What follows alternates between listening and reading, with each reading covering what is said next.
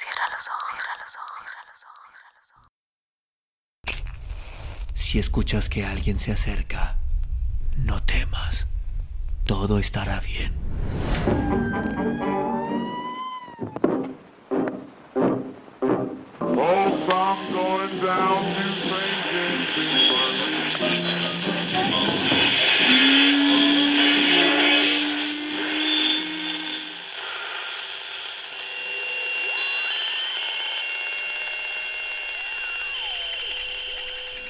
Estás escuchando, Crónica, Crónica, Crónica el lugar, el lugar donde, donde entra por tus tus oídos.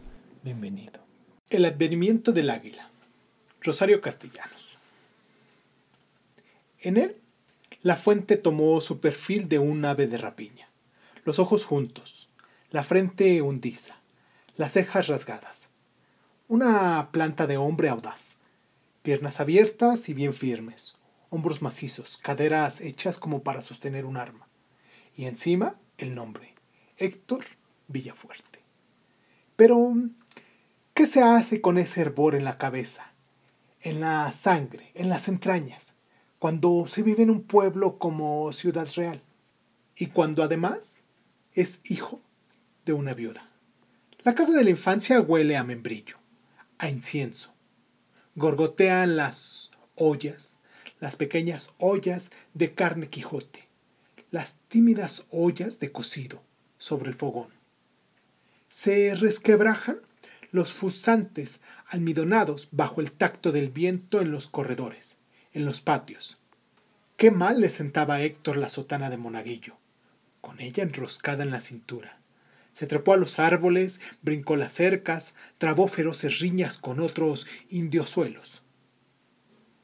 A los ocho días tuvo que devolverla, hecha una lástima, al padre Domingo, que acariciaba la esperanza de hacer de aquel muchacho revoltoso un sacerdote enérgico, un misionero con agallas.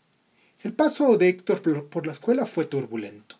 Travesuras en clase, malas calificaciones y una estrepitosa expulsión final, por haber sido la cabecilla de un motín que destruyó todos los vidrios, amén de maltratar puertas, paredes y muebles de su salón de clases. Aprender un oficio era un desdoro para una familia. Tenían guardados en un arcón muy antiguo títulos de nobleza que firmó el mero rey de España y un escudo del que el tiempo había borrado de la fachada principal de la casa. La pobreza no afecta a quien la padece, pero un trabajo vil. Una especie de selección natural que apartó a Héctor de la sacristía las aulas y los talleres. Lo dejó en la calle con los amigos, de cigarro insolente y escupitajo despectivo. Ellos lo conducieron a la cama miserable de una prostituta, a la mesa maltratada de la cantina, a la atmósfera sórdida de la luz artificial y humo de los billares.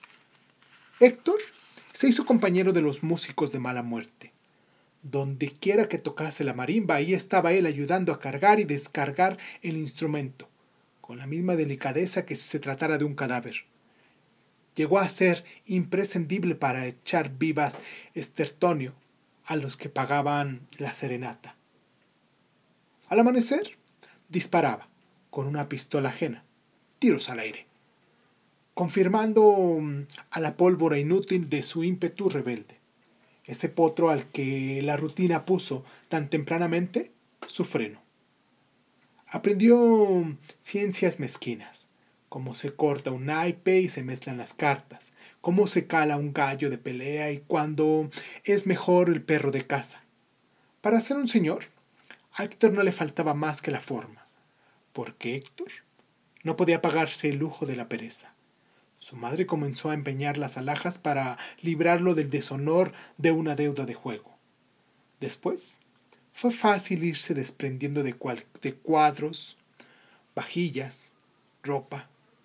Los compradores no quieren vejestorios, regatean, entra, entregan el dinero a regañadientes y, como para desquitarse, dan la propina de un comentario severo, de una amonestación que apenas puede disimular la sonrisa interior de complacencia propia, de un consejo eficaz. La vida luchó hasta el fin. para defender a los santos del oratorio de los despilfarros de su hijo. Cuando el oratorio quedó vacío, la anciana renunció a continuar viviendo. Su muerte fue cortés, sin un arrebato, sin un desmelelamiento. Parientes lejanos, señoras caritativas, hicieron una colecta para pagar los gastos del funeral.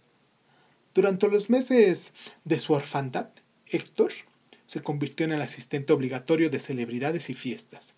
Ocupaba un puesto discreto para guardar el luto. Y desde ahí veía a los demás comer y divertirse. Los veía con una mirada distante, porque el desdén era en él una actitud, no un estado de ánimo. Cuando las rodilleras de sus pantalones empezaron a brillar escandalosamente y cuando tuvo que posar al pie con cuidado para no dar las suelas, el desgarrafón final, Héctor pensó que era necesario sentar cabeza. Propaló a los cuatro vientos su propósito. Exhibió su calidad de soltero disponible. Seguro que su mercancía era de las que siempre tienen demanda. Las mujeres lo miraban codiciosamente y Héctor respondía a todas, sin hacer distinciones para no comprometerse, con la misma sonrisa cínica, espera y de indiferente voluptuosidad. Si por lo menos Héctor hubiera tenido un caballo para rayar las piedras de las calles, para sacarles chispas de orgullo y desafío, paciencia. Ya lo tendrá después. Tendrá mesa bien servida, billetes en la cartera, el saludo respetuoso y servil de quienes ahora lo esquivan y lo desprecian. La esposa, que ha de proporcionarle orgullo y respeto. Bueno, puede ser esta o la otra. A oscuras todas las hembras son iguales. Héctor cumplía con sus deberes como marido, preñándola anualmente, entre los embarazos y la crianza de los hijos ella se mantendría tranquila en su rincón. Pero da la casualidad de que las mujeres de la ciudad real andaban de partida suelda por las calles. Si por su gusto fuera, tal vez, pero hay paredes, hermanos, paredes, costumbres que la defienden. Y no es cosa de meterse, de buenas a primeras, a gato bravo. Los mayores acaban siempre por vencer, o por desheredar. Las tentativas de matrimonio de Héctor no prosperan. El hombre aplanaba las banquetas, silbaba en las esquinas con un aire estudiado de perdonavidas y arriesgaba uno que otro requiebro al pasar frente a las ventanas. Huían las muchachas con un estrépito de póstrigos cerrados. Y ya detrás de los cristales se burlaban de las solicitaciones de Héctor. ¿Acaso un poco triste por no poder complacerlas? Hubo, sin embargo, una mujer sin parientes, sin perro que le ladrase, con solo una señora de respeto para cuidar la casa y las apariencias, pero en lo demás, libre. Un poco tullida, ya pasada de tueste, de ceño grave y un pliegue amargo en los labios. Jamás hombre alguno se le había acercado a ella, pues aunque tuviese fama de rica, la tenía más de avara. Cuando una mujer razonaba el pretendiente. Está en las condiciones de Emilia Tobar. Se enamora y abre la mano. Enamorarla no será difícil. Basta mover ante ella un trapo rojo y ha de embestir, ciega de furor y de ansia. Contra todos los cálculos de Héctor, Emilia no embistió. Miraba al galán rodando sus balcones y fruncía más las cejas en un supremo esfuerzo de atención. Eso era todo ni un aleteo de impaciencia, ni un suspiro de esperanza en aquel pecho árido de solterona. Cuando Héctor logró hablarle por primera vez, Emelinda lo escuchó parpadeando como si una luz excesiva la molestase. No supo responder.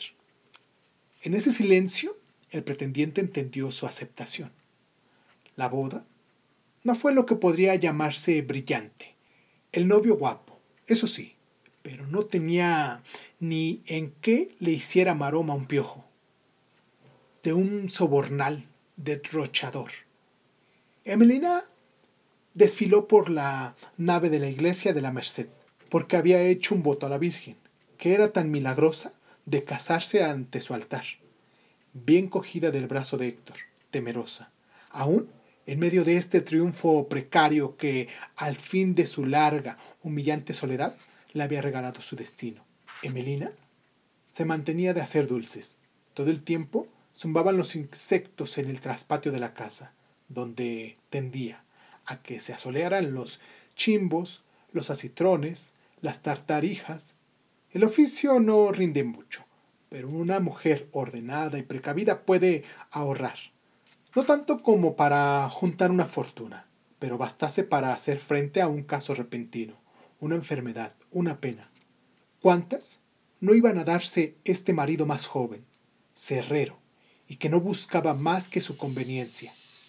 Si Emilia no hubiese estado enamorada de Héctor, acaso habría sido feliz, pero su amor era una llama siempre abierta, que el ademán más insignificante y la más insignificante acción de otro hacía sangrar. Se revolcaba de celos y de desesperación en su lecho frecuentemente abandonado. A un pájaro de la cuenta de Héctor no le bastase el alpiste, rompe la jaula y se va. A todo esto el recién casado no lograba ver el claro. ¿Y el dinero de su mujer? Revolvía cofres, levantaba colchones, excavaba agujeros en el sitio. Nada. La muy mañosa lo tenía bien escondido, si es que lo tenía.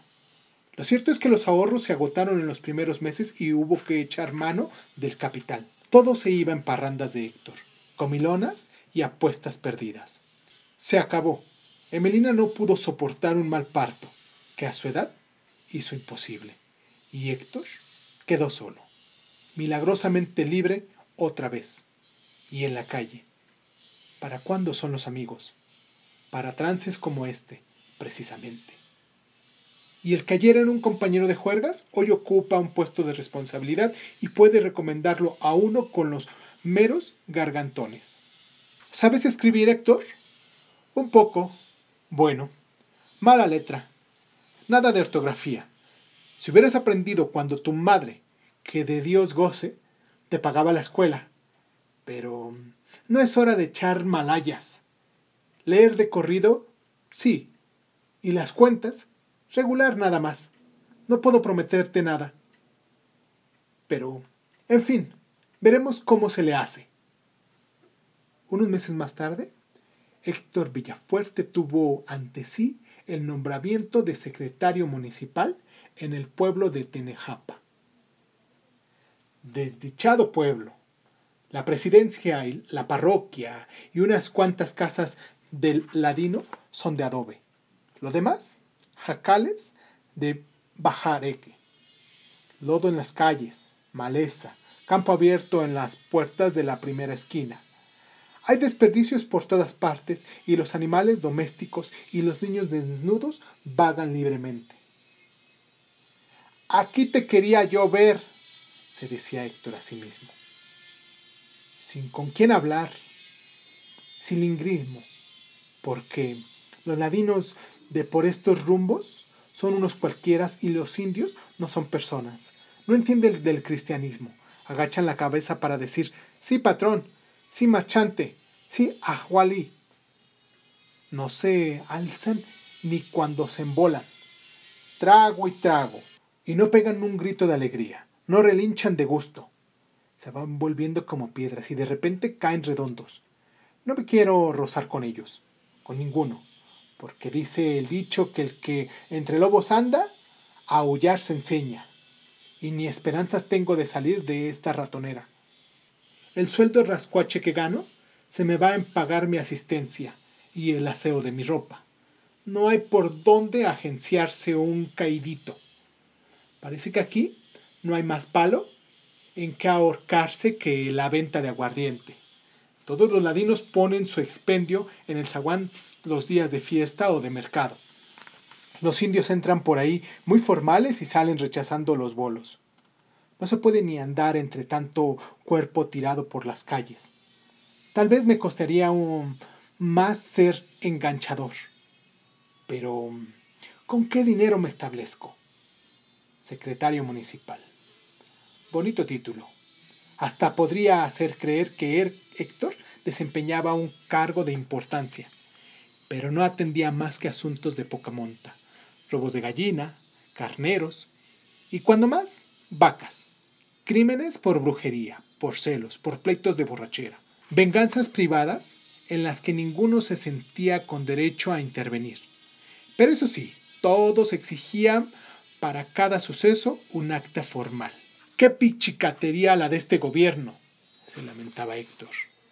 Quieren que se sostenga de uno de milagro. Nada le importa la dignidad del nombramiento, porque un secretario municipal para estas gentes ignorantes debe ser respetable. ¿Y quién me va a tomar en serio si yo ando en las trazas de limosnero? Un cuarto redondo para trabajar, para comer, para dormir. Y hay que quitarse el sombrero ante el mobiliario. Un catre de reatas y una mesa y unas sillas de mírame y no me toques. Si hasta el sello es tan viejo que ya ni pinta. Y estos desgraciados quieren que toda la correspondencia lleve su sellote. ¡Qué fregar! Después de este soliloquio, Héctor se negó a seguir redactando los escritos. No hay sello, decía con malos modos a los indios, y sin sello no vale nada lo que yo escriba. Con paso silencioso la comisión de principales salió. Estuvo un rato en el corredor del palacio municipal, cuchicheando y luego volvió al cuarto de Héctor. El más viejo de estos hombres tomó la palabra. Queremos averiguar, Al-Wali, lo que dijiste de que se acabó el sello. ¿Cuál es el sello? preguntó con humildad otro anciano. Es el del águila, repuso arrogantemente el funcionario. Los indios comprendieron. Todos habían visto alguna vez su figura en el escudo nacional e imaginaron que sus alas tenían por misión conducir las quejas los alegatos, a los pies de la justicia. Y he aquí que ahora el pueblo de Tejenampa se ahogaría entre delitos sin consignar, entre documentos incapaces ya de llevar el vuelo. ¿Y cómo fue que se vino a acabar el águila? La interrogación se la planteaban todos con ese estupor que suscitan las grandes catástrofes naturales. Héctor Villafuerte se alzó de hombros para evitarse una respuesta que, de todas maneras, a estos indios brutos no entenderían. ¿Y no es que se pueda conseguir otra águila? propuso cautelosamente alguno. ¿Quién la va a pagar? interrumpió Héctor. Eso depende, Hawali. ¿Cuánto cuesta? Héctor se rascó la barbilla para ayudarse a hacer un cálculo. Deseaba conferirse importancia ante los demás con el precio de los instrumentos que manejaba. Afirmó. Mil pesos.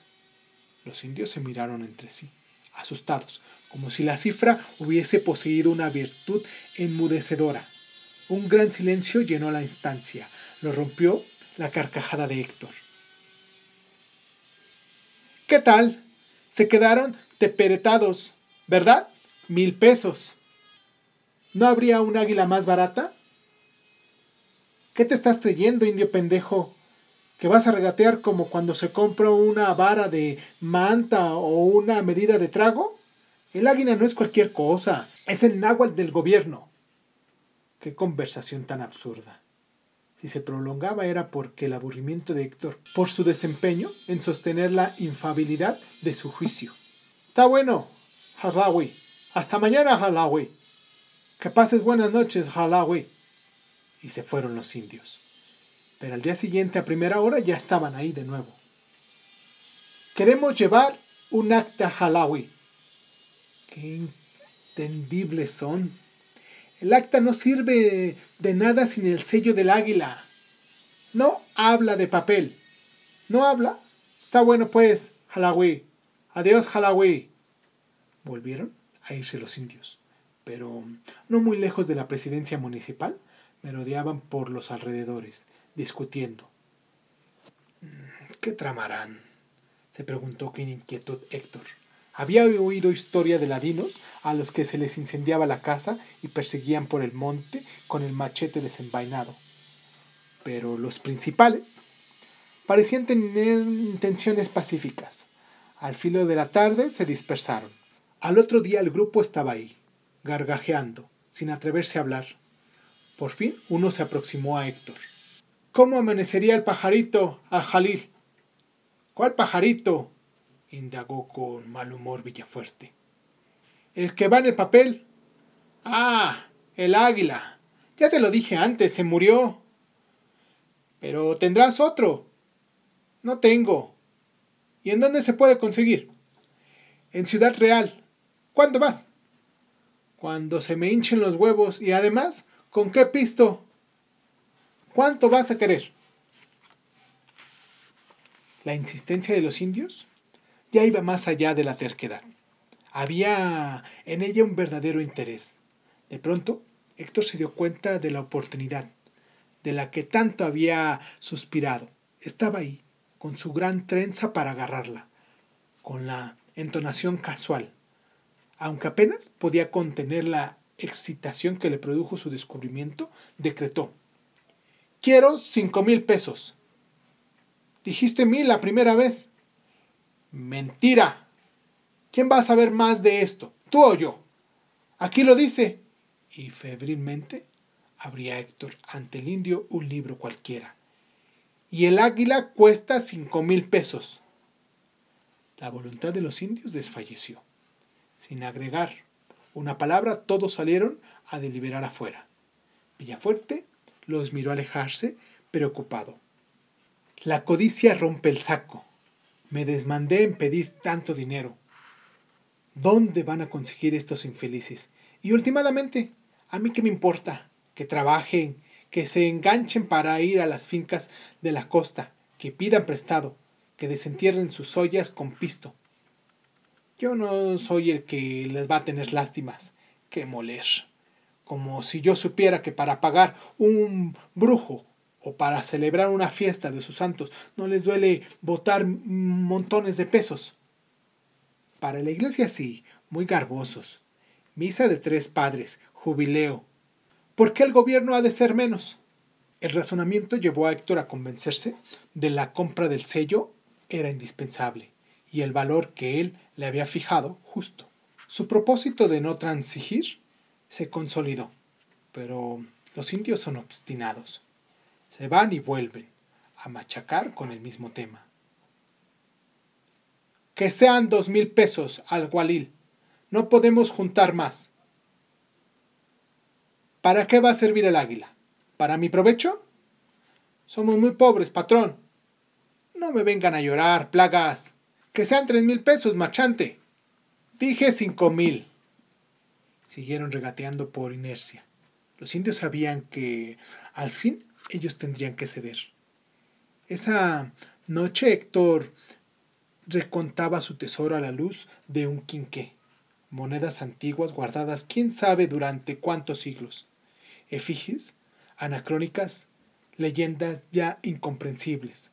El celo de su poseedor no la ante el ahogo de la miseria ni ante el aguijón del hambre.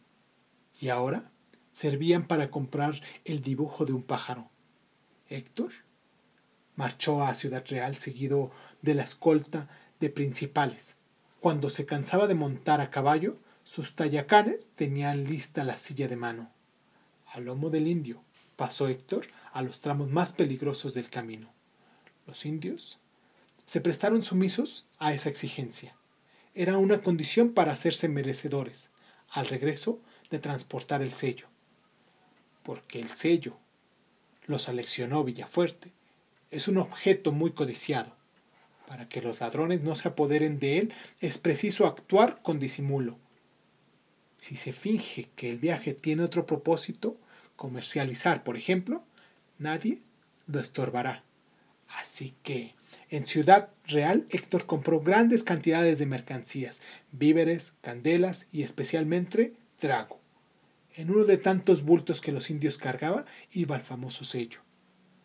Ya en Tejenampa, Héctor Villafuerte consiguió un local para abrir su tienda. Aquellos cinco mil pesos, cuatro mil novecientos noventa para ser exactos, porque el sello le costó diez, fueron la base de su fortuna. Héctor prosperó, pudo volver a casarse, ahora sí a su gusto. La muchacha era joven, sumisa, y llevó como dote una labor de ganado. Pero Héctor no quiso renunciar a su puesto de secretario municipal. En su trato con los demás comerciantes le daba prestigio, influencia, autoridad. Y además los sellos no duran siempre. El que usaba entonces ya estaba gastado, y los rasgos del águila eran casi irreconocibles. Ya parecía un borrón.